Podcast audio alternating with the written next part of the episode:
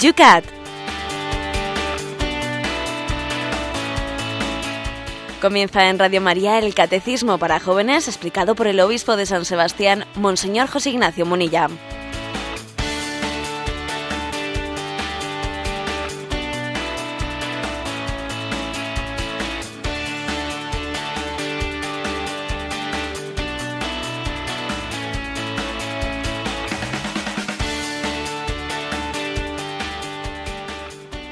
Buenos días a todos los que sintonizáis Radio María. Comenzamos un día más. Hoy día 25 de octubre, Yucat, el Catecismo de los Jóvenes. Un día que es para nosotros aquí en la comunidad autónoma vasca festivo, 15 grados tenemos aquí Tal día como hoy fue en el 79, si no me equivoco, la declaración de la autonomía vasca y hoy es festivo en esta comunidad. Los que trabajáis, eh, Cristina, ¿qué temperatura tenemos por Madrid? Pues aquí los que trabajamos, Padre Esteban, tenemos 12 graditos de momento. Nosotros algo haremos también durante el día, José Ignacio. Buenos días. Buenos días. No sé si hoy hay que hablar de santa autonomía o cómo es esto.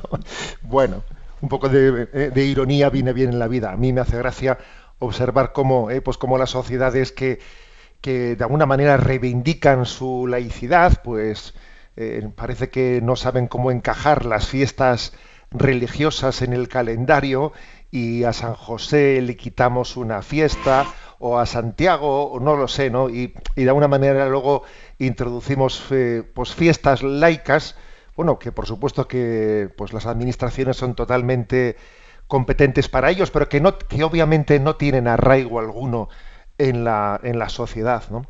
Es, es, difícil construir una cultura, una cultura sin, eh, sin una, un sustrato espiritual. Es muy difícil. ¿eh?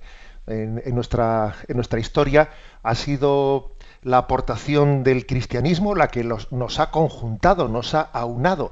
Y cuando la fe se pierde, ¿cuál puede ser el, el elemento que nos conjugue? Puede ser la política, puede ser el fútbol, puede ser... Qué, qué difíciles, ¿no? Algunas veces he dicho yo que una cultura, una cultura, una convivencia social sin, unas, sin unos valores espirituales es como una pared de ladrillo sin cemento, ¿eh? que difícilmente es capaz de integrarse, de, conjugarse. ¿eh? Quizás algún día lleguemos a valorar, ¿eh? a valorar la, importancia de las raíces cristianas, de los valores espirituales, para poder conjugar una cultura, para poder conformarla. De lo contrario, parece que no terminamos de encontrar el punto de unión y de conjugación entre nosotros. Vamos a ver si cogemos la paleta entonces y nos ponemos a echar un poco de cimiento a este programa que ya está poco a poco dando sus primeros pasos, que va creciendo el Yucat, el catecismo de los jóvenes, ese que todas las mañanas sintonizas aquí en Radio María o quizás nos estás escuchando ahora mismo ya en diferido porque te lo bajas a tu sistema en el cual en tu coche, en tus paseos o en casa en diferido a través del podcast de Radio María nos escuchas. Para todos comienza una vez más el...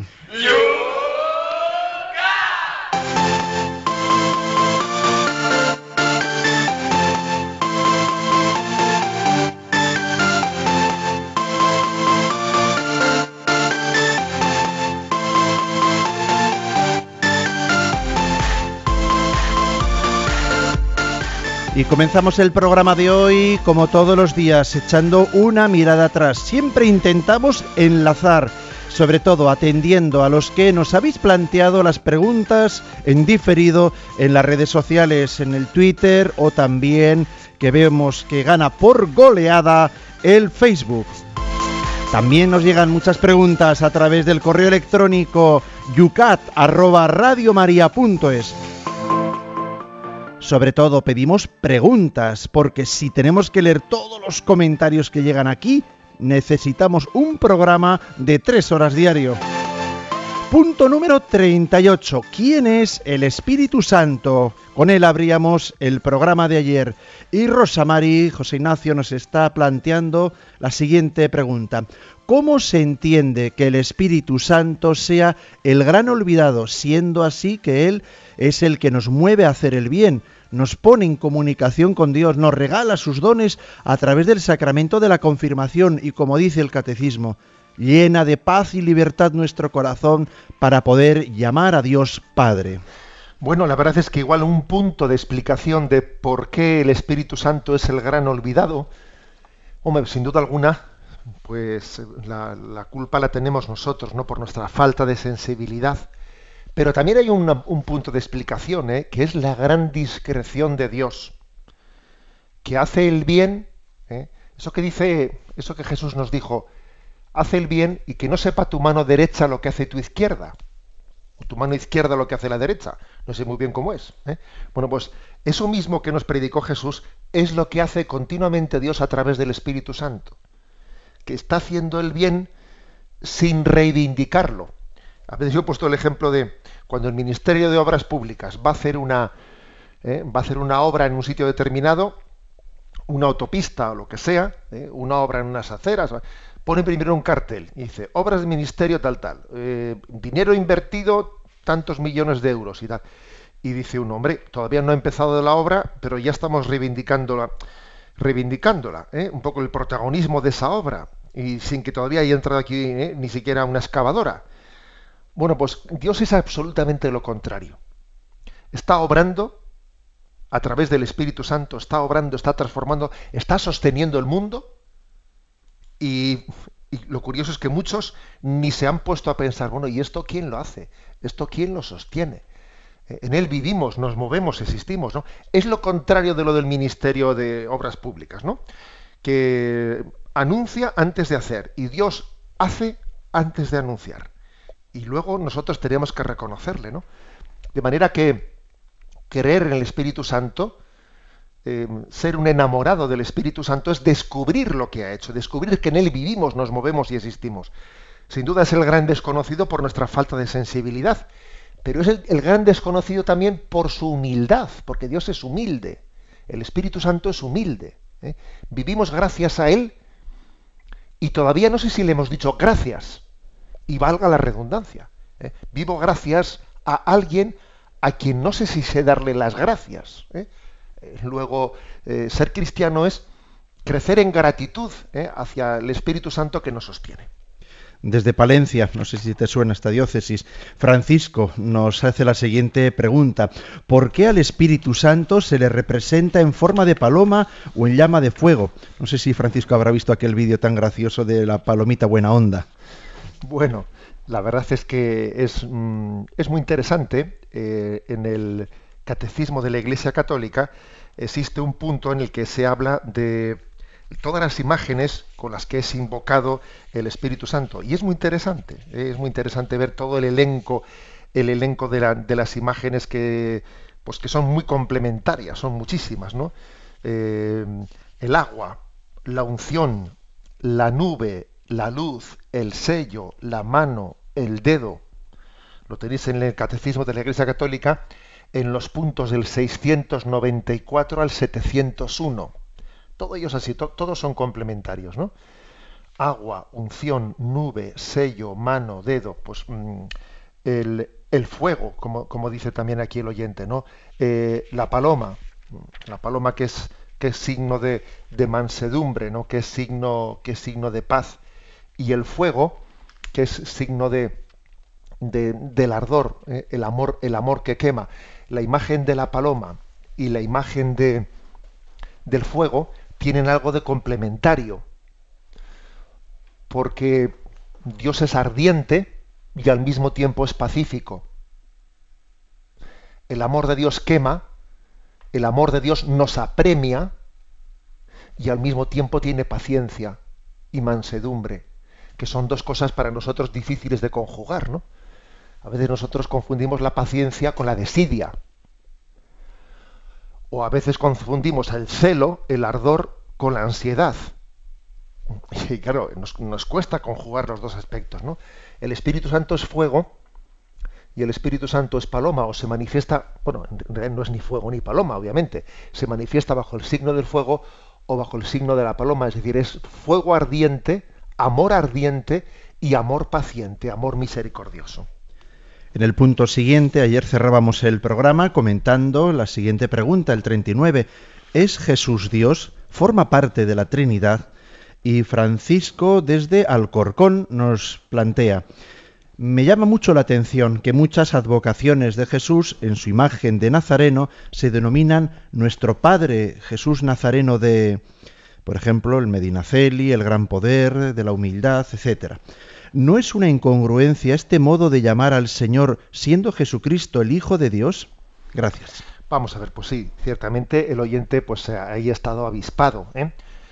Jesucristo es el Hijo. Entonces, ¿cómo en algunas, eh, digamos, advocaciones de la religiosidad popular se le dice nuestro Padre Jesús Nazareno? Pues bueno, ¿eh?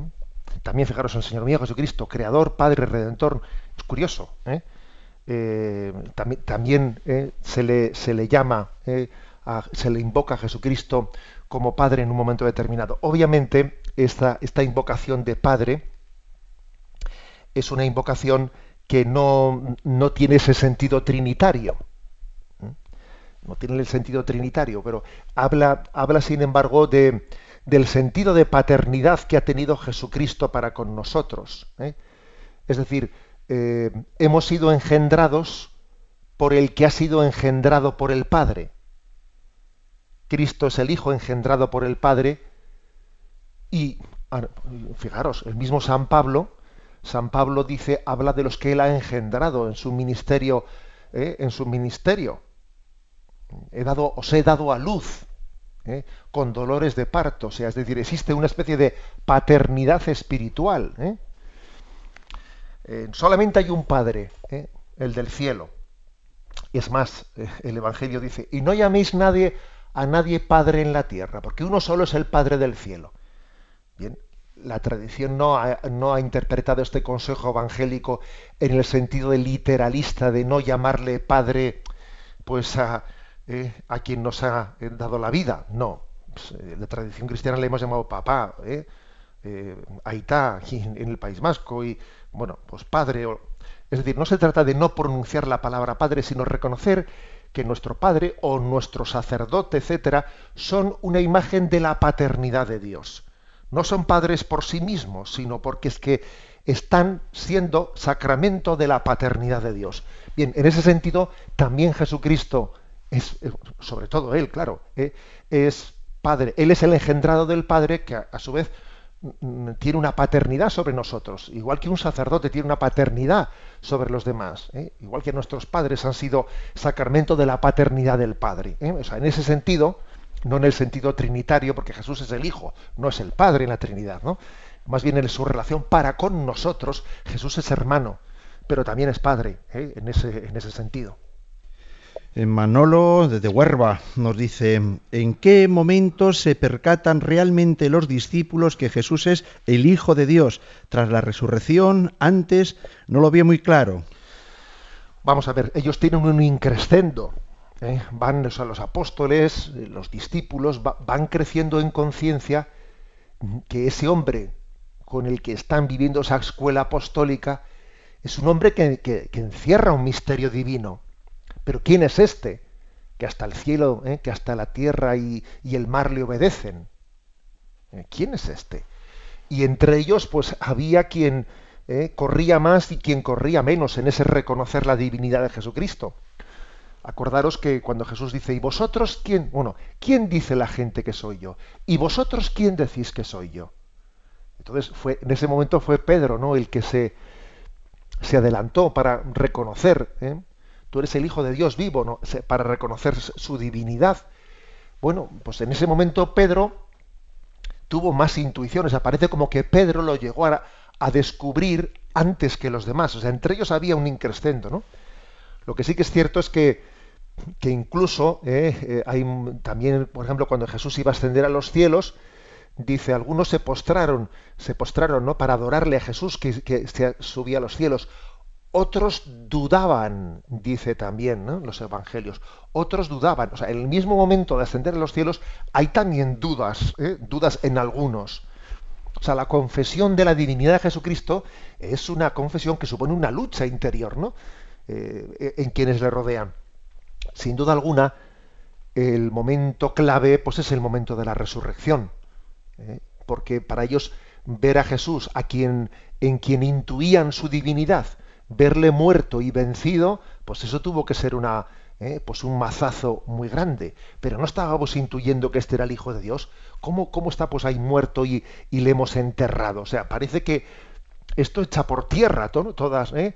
bueno, la resurrección de Jesucristo, su triunfo sobre la muerte, pues es, claro, es definitivo para eh, en la confesión de la divinidad de Jesucristo. En resumen, a, eh, los discípulos, no todos, ¿eh? van a, la misma velocidad en el reconocimiento de la divinidad de Jesucristo, y se, le ha intuido como Dios antes de la resurrección, pero es la resurrección el momento determinante. En 20 segundos, José Ignacio, Lucía, ¿qué le decimos? Dice, el amén es uno de los nombres de Cristo. Gracias por hacernos tan comprensible el catecismo. Vamos a ver, pues sí, eh, la Sagrada Escritura dice también que Cristo es el amén, ¿eh? entre otros muchos títulos. Quizás más que nombre, habría que decir que es un título, ¿eh? un título que se le da a Jesucristo. Es el amén al Padre, es decir, es el fiat, es el hágase. Este es el, título, un, hermoso título, ¿no? Dado a Cristo. Alfa y Omega, principio y fin. Amén.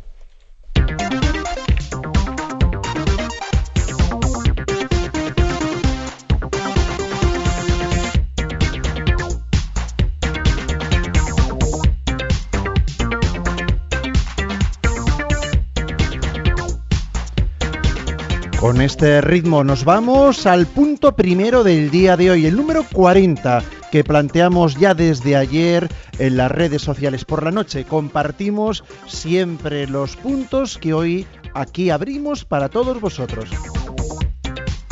El número 40 hoy nos dice, pregunta, ¿Dios lo puede todo? ¿Es omnipotente? Y la respuesta es la siguiente. Dios lo puede todo, es omnipotente. Se responde con un texto muy conocido de la palabra de Dios del, Evangelio de Lucas. Para Dios nada imposible, es omnipotente. Quien en su angustia llama a Dios, cree en su omnipotencia. Dios ha creado el mundo de la nada, es el Señor de la historia, gobierna todas las cosas y lo puede todo. Ciertamente es un misterio como emplea su omnipotencia no es raro que las personas pregunten, ¿dónde estaba Dios? A través del profeta Isaías Dios nos dice, porque mis planes no son vuestros planes, vuestros caminos no son mis caminos. Con frecuencia la omnipotencia de Dios se muestra donde los hombres ya no esperan nada de ella. La impotencia del Viernes Santo fue el requisito de la resurrección. Bueno, nosotros, eh, por lo tanto, confesamos la, omnipotencia de Dios. Pasa una cosa que curiosamente hoy en día tiene mm, resulta un tanto antipático, pues eh, es un tanto digamos políticamente incorrecto hablar de la omnipotencia de Dios, porque parece que lo que se lleva es subrayar la cercanía de Dios, eh, pues su solidaridad con los hombres. Se, en, nuestro momento cultural, como hay una gran crisis del, principio de autoridad, se subraya más, ¿eh? es más simpático subrayar la inmanencia que la trascendencia, la cercanía, ¿eh? el Emmanuel, ¿eh? pues el, Dios con nosotros, que el, Dios todopoderoso, creador de cielo y tierra. Yo creo que en gran parte es pues, por esas crisis de principio de autoridad en la que está inmersa nuestra cultura. Y sin embargo es un error, ¿eh? es un error eh, subrayar una cosa en detrimento de la otra. ¿eh? Tanto la trascendencia de Dios como la inmanencia, el hecho de que, los cielos y la tierra no sean capaces de contenerle a Dios, ¿no? que se le queden pequeños a Dios, y, al mismo tiempo, y al mismo tiempo que Dios es capaz de hacerse presente en el corazón o en ese pequeño pan eucarístico que Dios está presente, que Dios es ese niño nacido en Belén, es el Dios creador de cielo y tierra. O sea, esas dos dimensiones, la grandeza de Dios y su capacidad de hacerse pequeño, tienen que ser confesadas al mismo tiempo. No hay que contraponer las dos cosas. Eh, por cierto que además también, eh, pues digamos los, eh, pues los científicos, algo de eso nos han, nos han querido decir, ¿no? Por ejemplo, estoy recordando a Newton que decía, ¿no? Lo que sabemos es una gota, lo que ignoramos es un inmenso océano. La admirable disposición y armonía del universo no ha podido salir del plan, no ha podido sino salir, mejor dicho, ¿no? del plan de un ser omnisciente y omnipotente, cuando a veces nos, nos hablan de las dimensiones del universo, que te empiezan a hablar de miles de millones de años luz, ¿eh? Vamos, que son unas dimensiones increíbles, ¿no? Miles de millones de años luz, sabiendo que la luz viaja a 300 mil kilómetros por segundo y, y, que el universo está en expansión, que todavía ¿eh? es pequeño y que no es sino una pequeña criatura de Dios. Entonces uno, uno se asoma, se asoma al misterio de la inmensidad de Dios, ¿no? Y, le conmueve ¿eh? pensar en la infinitud, en la omnipotencia de Dios. Sería un error que nosotros ¿eh? dejásemos esa proclamación de la trascendencia de Dios, que se la dejásemos únicamente al Islam, porque es verdad, el Islam suele subrayar mucho ¿eh? la grandeza de Dios. Dios es grande.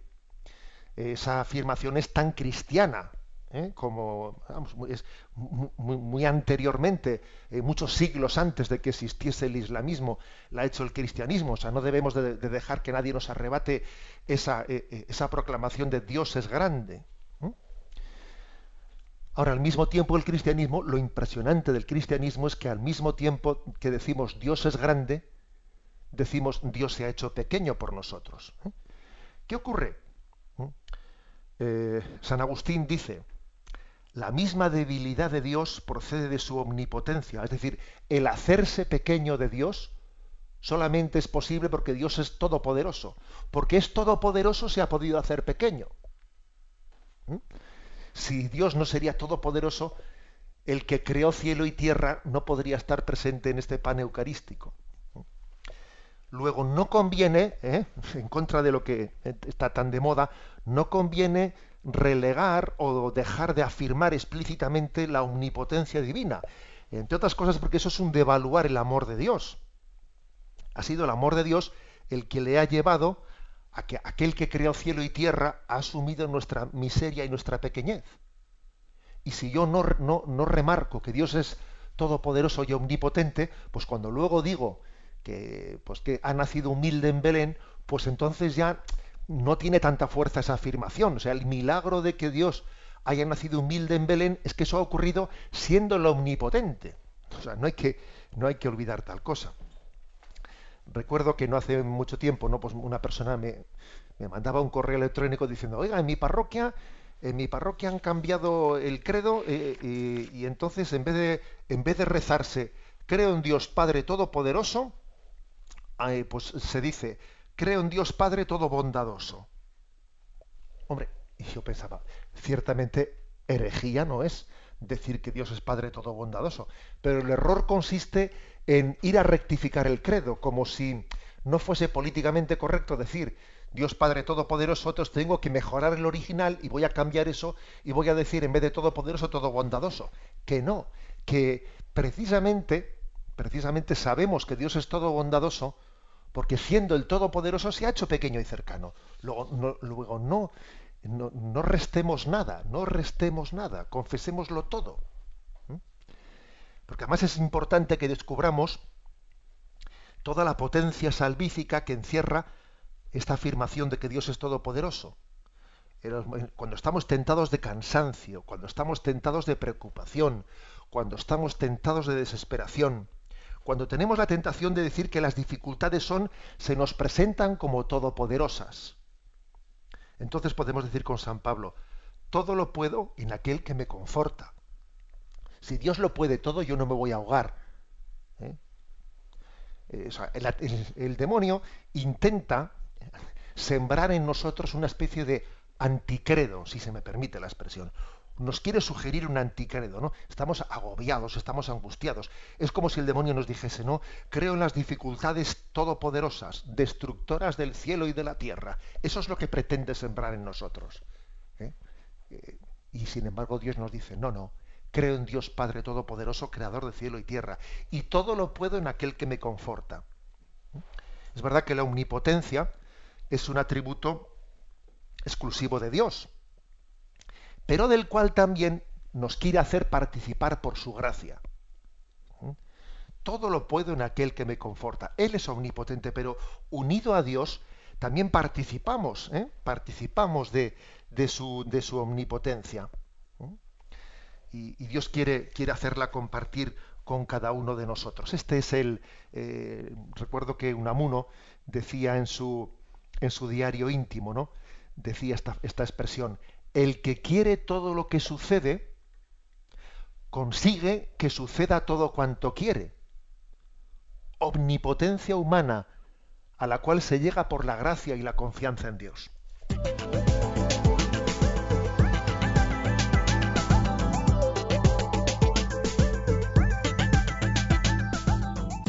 vamos a abrir nuestras redes sociales para que podáis participar en este momento. Después de plantear este tema, miramos tanto el Twitter, que es muy fácil de seguir, arroba obispo munilla, o también esa página en la cual estáis tan activos, la del Yucat Radio María.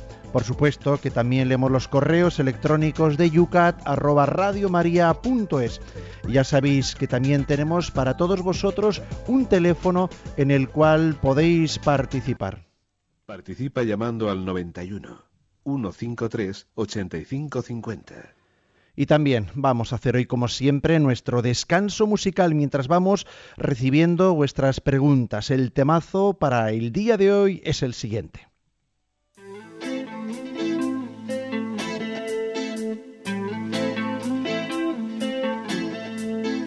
única razón de mi adoración eres tú, mi Jesús. Mi único motivo para vivir eres tú, mi Señor. Mi única verdad está en ti, eres mi luz y mi salvación. Mi único amor eres tu Señor y por siempre te alabaré. Tú eres todo poderoso, eres grande y majestuoso, eres fuerte, invencible y no hay nadie como tú.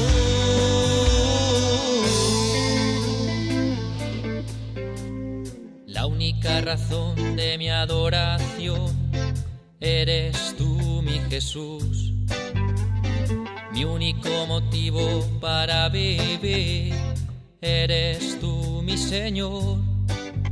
Mi única verdad está en ti, eres mi luz y mi salvación. Mi único amor eres tu Señor y por siempre te alabaré. Tú eres todo poderoso, eres grande y majestuoso eres fuerte, invencible y no hay nadie como tú. Tú eres todo poderoso,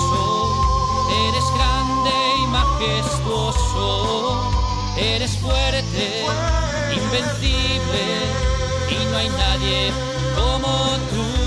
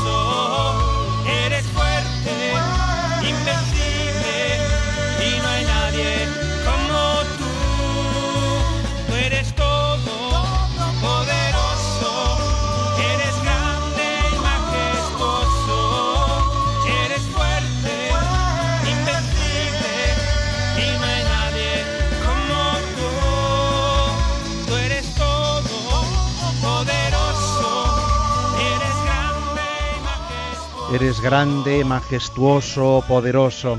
Sintonizas Radio María 8 y 30 minutos, 7 y 30 minutos. Saludamos a todos los que estáis camino del trabajo.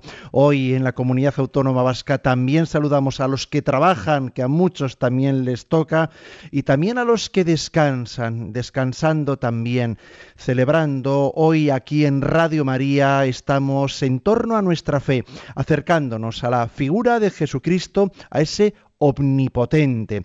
José Ignacio, vamos con las preguntas que nos están planteando. Me doy cuenta que también fuera de las que nosotros proponemos, también fuera de esos posts, nos están algunas nos están haciendo llegar. Por ejemplo, Iciar Gárate nos está desde Guipúzcoa, nos dice una paisana, pregunta qué decir a un ser querido eh, cuál sería el comentario más adecuado para hacerle a un allegado cuando hay un, muerto por delante. ¿Es correcto decir que está gozando de la presencia del Señor? Se ve que le faltan palabras a Iciar como a tantos nos faltan en el momento de la muerte. Bueno, yo creo, eh, creo que es no, no, quizás no sería, ¿no? O sea, no sería correcto hacer una afirmación eh, esta persona eh, está en el cielo ante Dios, porque estaríamos un poco como... Canonizándola. Sí, haciendo una proclamación de, la, de su santidad, que no nos corresponde a nosotros hacerlo. Tenemos que ser humildes en la manera de afirmarlo y decir, confiamos en que la misericordia de Dios le, le, ha, protegido, le ha purificado. Confiamos en que el Dios que es misericordioso y todopoderoso, ¿no? O sea, es decir, creo que es importante hablar eh, ante el misterio de la muerte de que Dios es dos cosas, ¿no? Al mismo tiempo, misericordioso y todopoderoso. Que Dios lo puede todo y también ante la muerte. Que la muerte, que para nosotros se nos presenta como un enemigo eh, que nos derrota, sin embargo, Él ha sido el vencedor de la muerte. Luego, es un momento clave para subrayar la omnipotencia de Dios. Dios, eh, Dios vence a la muerte. No pudo contener la muerte al autor de la vida, no pudo tenerle en sus garras. ¿Eh? Y, al mismo tiempo, cuando hablemos de que, de que un alma, de que un ser querido está en el cielo, digámoslo con la, con la prudencia de decir, bueno, pues confiamos en la misericordia de Dios. ¿eh? Encarna desde Cáceres nos plantea, no entiendo qué quiere decir esa impotencia del Viernes Santo eh, que fue requisito de la resurrección. Por favor, ¿pueden aclarármelo? Dice. Sí, bueno, eh, es verdad, además viene bien esta intervención del oyente, porque yo a la hora de explicar este punto 40 me había saltado, eh, me había saltado ahí algún tema importante que plantea el Yucat. El hecho de que, mm, pues, pare, que en ocasiones parece que la omnipotencia de Dios como que se esconde, como que se esconde. Y entonces dice, la impotencia del Viernes Santo, claro, ese que está crucificado y que dice, Dios mío, Dios mío, ¿por qué me has abandonado? Eh, es impresionante que Él sea omnipotente y al mismo tiempo eh, se, muestre débil, entre comillas, eh, o, clame o se sienta abandonado, ¿no? O sea, hay momentos en los que la omnipotencia de Dios parece que se esconde y entonces es como, como débil, ¿no? Por eso dice aquí, la impotencia del Viernes Santo fue el requisito de la resurrección. Bueno, entonces, ¿cómo, cómo eh, iluminar esto? Hay que decir que Dios tiene un ejercicio de su omnipotencia humilde. Él nunca utilizó su omnipotencia eh, para hacer un espectáculo, un, alarde, ¿no? un alarde ante el, ante el hombre. No, Dios siempre fue humilde. Por ejemplo, una de las tentaciones que le presenta Satanás en el desierto es esa que le dice, súbete al alero del templo y desde allí tírate, ¿no? Y entonces se refiere al alero del templo de Jerusalén, que dominaba todo, ¿eh? desde él se veía toda la plaza, eh, toda la plaza de, toda la esplanada del templo llena siempre de peregrinos. Entonces Satanás le dice, súbete a lo alto de la torre, te tiras de allí abajo y que tus ángeles te cojan y te bajen, ¿no? Y entonces vas a hacer un alarde de omnipotencia que vas a ver tú. No va a haber allí nadie que, que, que, que se resista a ponerse de rodillas y a postrarte y adorarte. Y Jesús rechazó, rechazó esa entrada, entre comillas, ¿no? espectacular en Jerusalén haciendo un alarde de su omnipotencia, no, y quiso entrar en Jerusalén de otra manera bien distinta, montado en un borrico en aquel domingo de Ramos, una entrada, sí, una entrada real pero humilde, lo cual quiere decir que aquí hay una, es decir, Dios es omnipotente, pero tiene una forma humilde de mostrar su omnipotencia. Y a veces parece que la omnipotencia de Dios se esconde, ¿eh? se esconde en la humildad y en la debilidad de la carne. Y todavía eso lo hace más entrañable para nosotros. ¿no? Siendo, dice María, siendo omnipotente, omnisciente y no necesitando de nada ni de nadie, ¿por qué tanto follón? ¿Por qué nos, no nos creó, por qué nos creó junto a las demás criaturas, los ángeles, y si desde siempre estamos en su mente, ¿por qué no existimos desde siempre con él? Bueno, yo creo que muchas veces, ¿no? Me habéis oído decir no digamos tanto por qué, por qué, por qué. Yo creo que es mucho más práctico y mucho más a nuestro nivel, a nuestro nivel decir para qué, para qué. Es decir, mm, saquemos consecuencias en positivo. Si repetimos demasiado por qué, por qué, por qué, ¿eh? mm, vamos a ver, es que nosotros le vamos a pedir cuentas a Dios. Es que nosotros, ¿eh? es un poco lo del libro de Job. En el libro de Job, en el primer momento, Job se revela, ¿no? ¿eh? Y entonces, ¿por qué? ¿Por qué? Sí, claro, llega un momento en que joven entiende y dice, ¿a dónde voy yo? ¿A dónde voy yo pretendiendo? Eh, pedirle cuentas a Dios y que más bien tenemos que ir por el para qué, para qué. Es decir, ¿qué quiere Dios de mí con esto? ¿Qué espera Dios de mí en esta situación? ¿Me explico? O sea, creo que es bueno que purifiquemos ese, ese concepto. Creo que Dios nos, nos, enseña a confiar en su omnipotencia, pero al mismo tiempo a ser humildes muy humildes en el camino de su seguimiento porque Él es humilde. ¿eh? Entonces Él nos pide que no aplastemos nunca al prójimo, siendo así que Él siendo omnipotente se ha hecho interlocutor nuestro y no nos ha aplastado. Rosa nos entrecomilla la siguiente frase. La omnipotencia de Dios se muestra donde los hombres ya no esperan nada de ella. ¿Significa que el poder de Dios se muestra más grande que nuestra debilidad?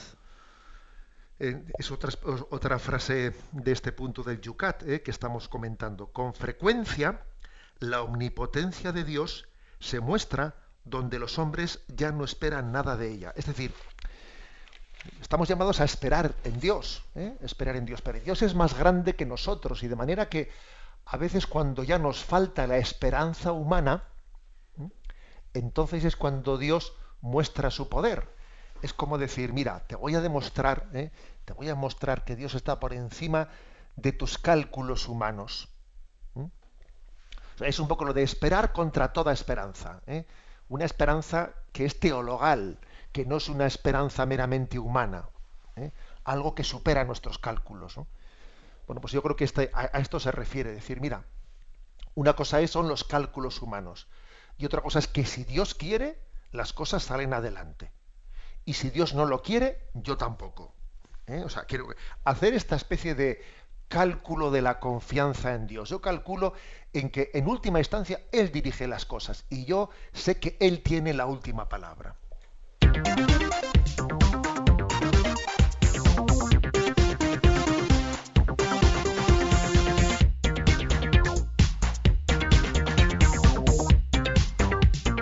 Tiempo va para adelante y planteamos la siguiente pregunta, número 41, para el día de hoy en este UCAT, Catecismo de los Jóvenes.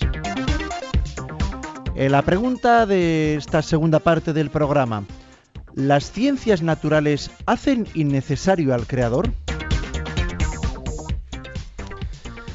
Bueno, las ciencias naturales hacen innecesario al Creador. Y la respuesta es no, no le hacen innecesario. ¿eh? La frase Dios ha creado el mundo no es una afirmación ya superada de las ciencias naturales. Se trata de una afirmación teológica, es decir, una afirmación sobre el sentido. Theos significa Dios, logos, sentido. Y el origen de las cosas. El relato de la creación no es un modelo explicativo del principio del mundo, Dios ha creado el mundo es una afirmación teológica sobre la relación del mundo con Dios. Dios ha querido que exista el mundo. Él lo acompaña y lo llevará a plenitud. Ser creados, ser creadas, es una cualidad permanente en las cosas y una verdad elemental acerca de ellas. Parece que este punto 41, antes de que después eh, pues, va a hablar eh, sobre la evolución, etcétera, en los próximos eh, en los próximos números, este punto 41 quiere un poco hacer una aclaración metodológica. Por lo tanto, tendremos ocasión en los próximos días de meternos más a fondo con las cuestiones de pues, el evolucionismo, etcétera. Y bueno, pero aquí se quiere un poquito como aclarar los conceptos. Es decir, una cosa es, eh, pues, digamos, el, ámbito de las ciencias naturales y otra cosa es el ámbito eh, de la teología, ¿eh? de la filosofía y de la teología. Y, existe el riesgo, existe el riesgo de, de, pretender que una cosa pues haga innecesaria la otra. No, no hace falta. Recuerdo hace poco unas declaraciones que tuvimos aquí en el País Vasco de quien es el director general del Parque Tecnológico, eh, don José María Mato, a quien saludo cordialmente, por cierto, pero bueno, pues el hombre dijo unas, unas afirmaciones que tuvieron aquí mucho eco y dijo, no se puede enseñar en el mismo colegio ciencia y religión, dijo así solemnemente ante la prensa, ¿no? Pues con todos mis respetos, para el director general del Parque Tecnológico, eh, esa afirmación mm, se ha salido de tiesto, eh, porque no le corresponde al químico decir eso, que en un colegio no se puede enseñar ciencia y religión. Eh. eso es una afirmación, mm, lo que decía Santo Tomás de Aquino, ¿no? Temo al hombre de un solo libro. Y esa afirmación de Santo Tomás, temo al hombre de un solo libro, se puede aplicar a todos también al químico, porque la vida no solo es química, ¿eh? no solo es química.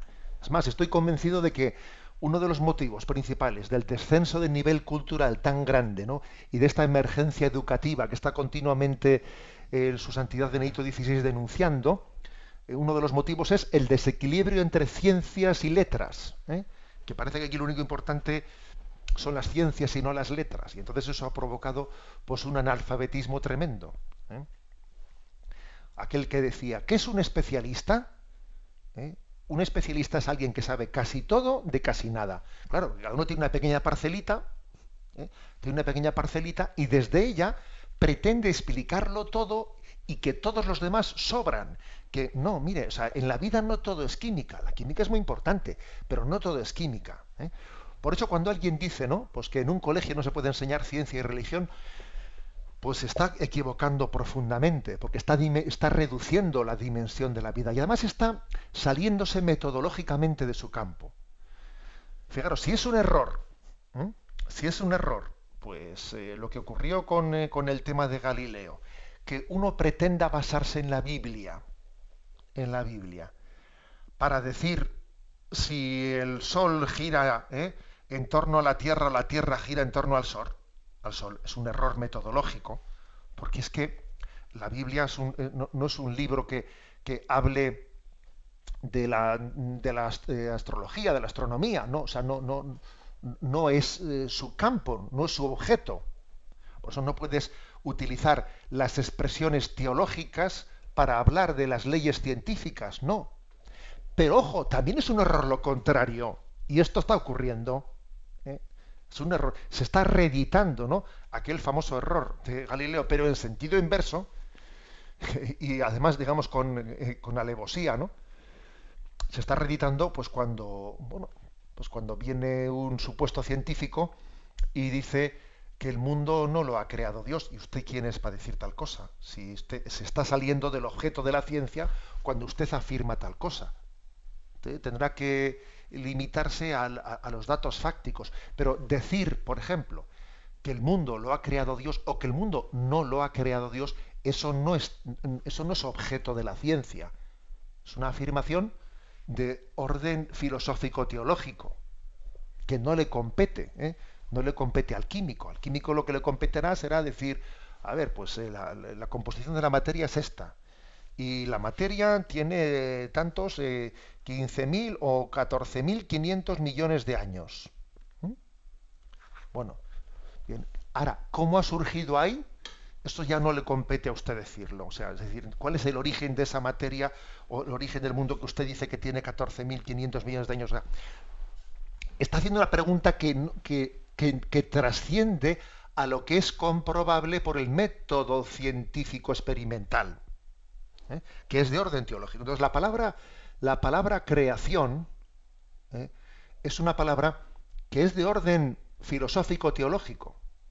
Es buscar eh, las causas, pero no en un orden de ciencia experimental, sino buscar las causas en un orden que, que, corresponde más bien a, la metafísica, al más allá de la física.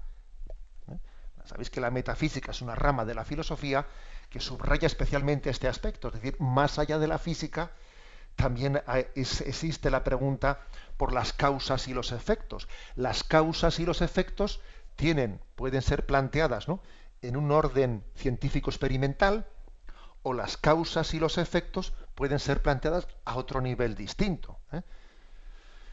A otro nivel que es metafísico, que está más allá de la física. ¿no? En resumen, en resumen, que tenemos que ir superando ¿no? pues, eh, las interferencias. Las distintas ramas de la ciencia están para complementarse, para ayudarse. ¿eh? y lo de temo al hombre de un solo libro, es siempre tenemos que estar atentos a ello. Siempre atentos. ¿no? Y cuando uno tiene una proclividad a tener únicamente un libro, tiene que intentar también buscar el otro. Eh, y cuando uno dice yo, pues no sé, es que es verdad. O sea, por ejemplo, no conviene, no conviene, por eso la Iglesia ha tenido una tradición en la que los papas han sido, pues eso, intentando también no no ser hombres de un único libro, en el sentido de decir la, Biblia y nada más. También sería un error ¿eh? que la iglesia dijese aquí, dijese aquí únicamente la Biblia.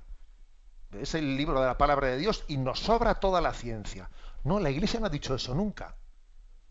Es más, los papas han sido los grandes impulsores del estudio del cosmos, hasta el punto de fundar observatorios astronómicos. O sea que la Iglesia no aplica, o sea, a la Iglesia no se le puede acusar eso de ser de un único libro. No, la Iglesia también ha promocionado la ciencia. Hombre, ahora lógicamente lo hace menos, pues porque digamos que los presupuestos de los estados ya invierten ellos en ciencia sin necesidad de que la Iglesia ¿eh? pues invierta en investigación. Pero hubo un tiempo que aquí el que el que promocionaba y hacía de mecenas, ¿eh? Mecenas también de los científicos y de los estudiosos, eh, bajo, bajo el método científico, pues eran los papas. O sea que a la Iglesia no se le puede acusar de, de ser eh, un hombre de un solo libro, ¿no? Y no digamos nada que, por ejemplo, pues eh, la famosa teoría del Big Bang, del origen del universo, bueno, pues fue el sacerdote belga Georges Lamaitre quien la formuló, o sea que fue un sacerdote de la Iglesia científico ¿eh? un astrofísico el que la formuló. O sea, que la Iglesia ha tenido una gran capacidad de, tener un diálogo entre las ciencias. Pero al mismo tiempo hay que hacerla cada uno en su sitio, Dios en el de todos. Claro que puede haber ¿eh? sacerdotes que al mismo tiempo son astrofísicos. Aquí en, Radio María, ¿qué decir del padre Carreira, que tanto le escuchamos aquí con tanto gusto? O sea, es un sacerdote especialista en teología y también especialista en astrofísica, pero que tiene muy claro él ¿eh? que no tengo que mezclar los argumentos teológicos y filosóficos con los argumentos eh, científicos. O sea, en cada momento tenemos una metodología y no se puede mezclar. ¿eh? No se puede mezclar una cosa con la otra. Por lo tanto, las ciencias se complementan, pero tienen una autonomía cada una de ellas. Tienen una autonomía. Y entonces la afirmación de que Dios es el creador es una afirmación que supera el ámbito de constatación eh, experimental de un laboratorio. ¿eh? Es entrar en una dimensión, en una dimensión que está más allá ¿eh? de, la, experimental, entrar en la dimensión metafísica. Y nadie tiene derecho, nadie tiene derecho, pues ni, ni el teólogo, a decirle al químico ¿eh? cómo tiene que hacer sus cosas, ni el químico tiene derecho a decirle al filósofo o al teólogo, pues eso, ¿no? Lo que decía al principio, pues que en un mismo colegio no se puede explicar, ¿no? a unas horas las ciencias experimentales y a otra hora la religión. ¿Y eso por qué? ¿Por quién? ¿Eso de dónde ha salido? Ha salido de un prejuicio, ¿eh? de un prejuicio del siglo XIX que ya va siendo hora que superemos.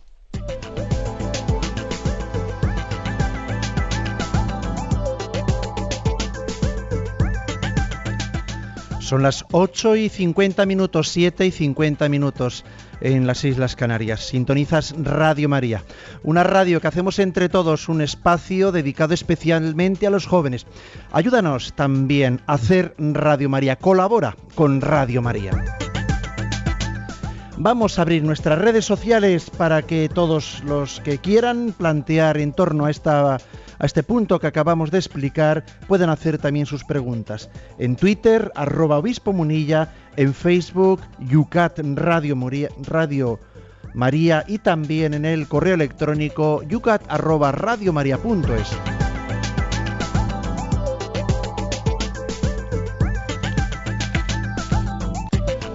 Sin perder un segundo, José Ignacio, nos están ya planteando temas en el Facebook, por ejemplo, leemos a Manuel Agustín.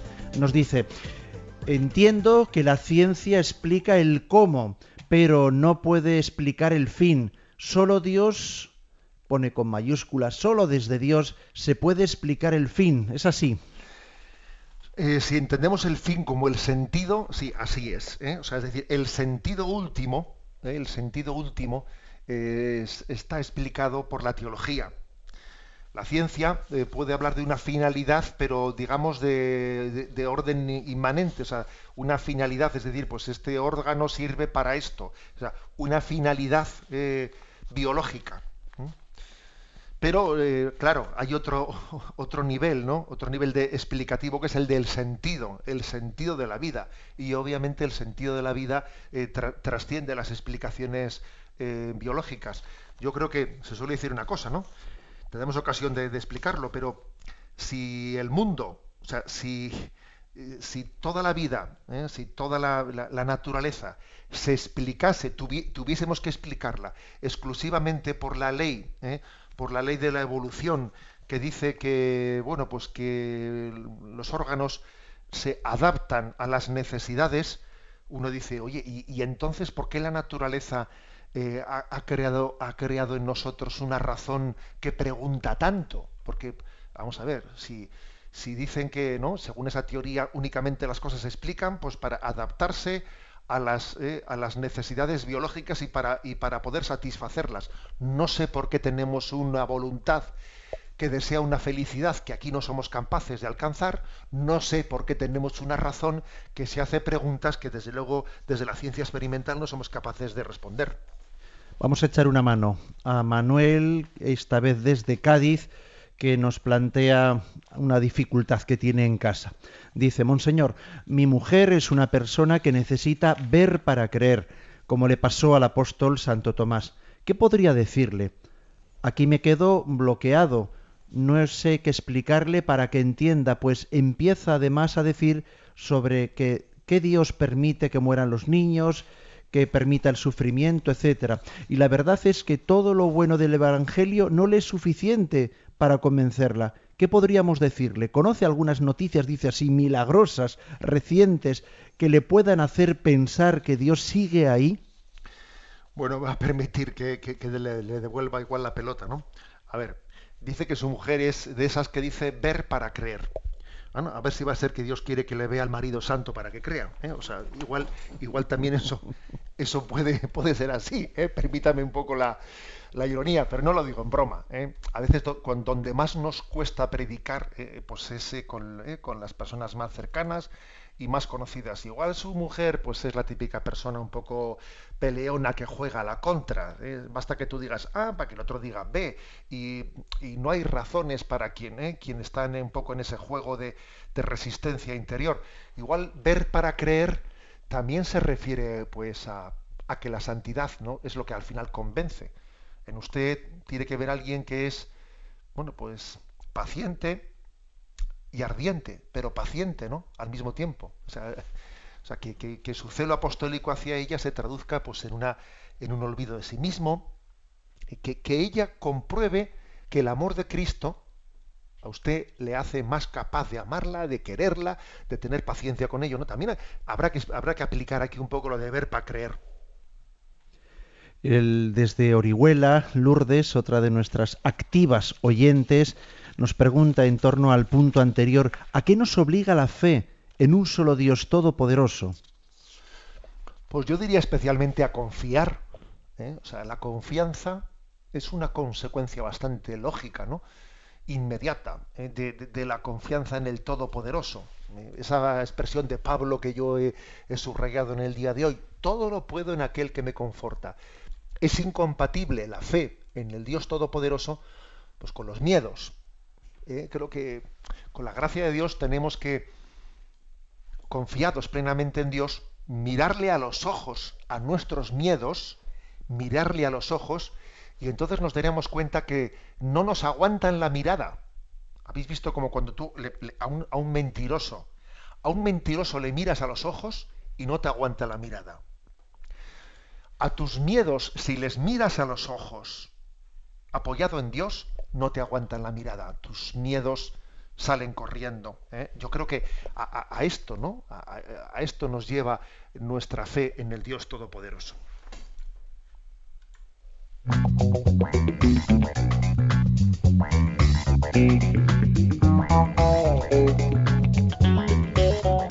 No tenemos tiempo para más, pero sí que no nos podemos ir, José Ignacio, sin plantear los puntos para mañana viernes. ¿De qué vamos a hablar?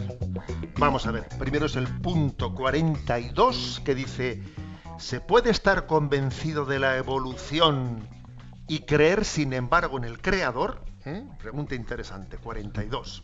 Interesantísimo. La 43. ¿Es el mundo un producto de la casualidad? ¿Eh? Otra, otra pregunta interesante, la 42 y la 43. Vamos a terminar recibiendo la bendición que nos dé fuerzas para este día que comienza. La bendición de Dios Todopoderoso, Padre, Hijo y Espíritu Santo descienda sobre vosotros. Alabado sea Jesucristo.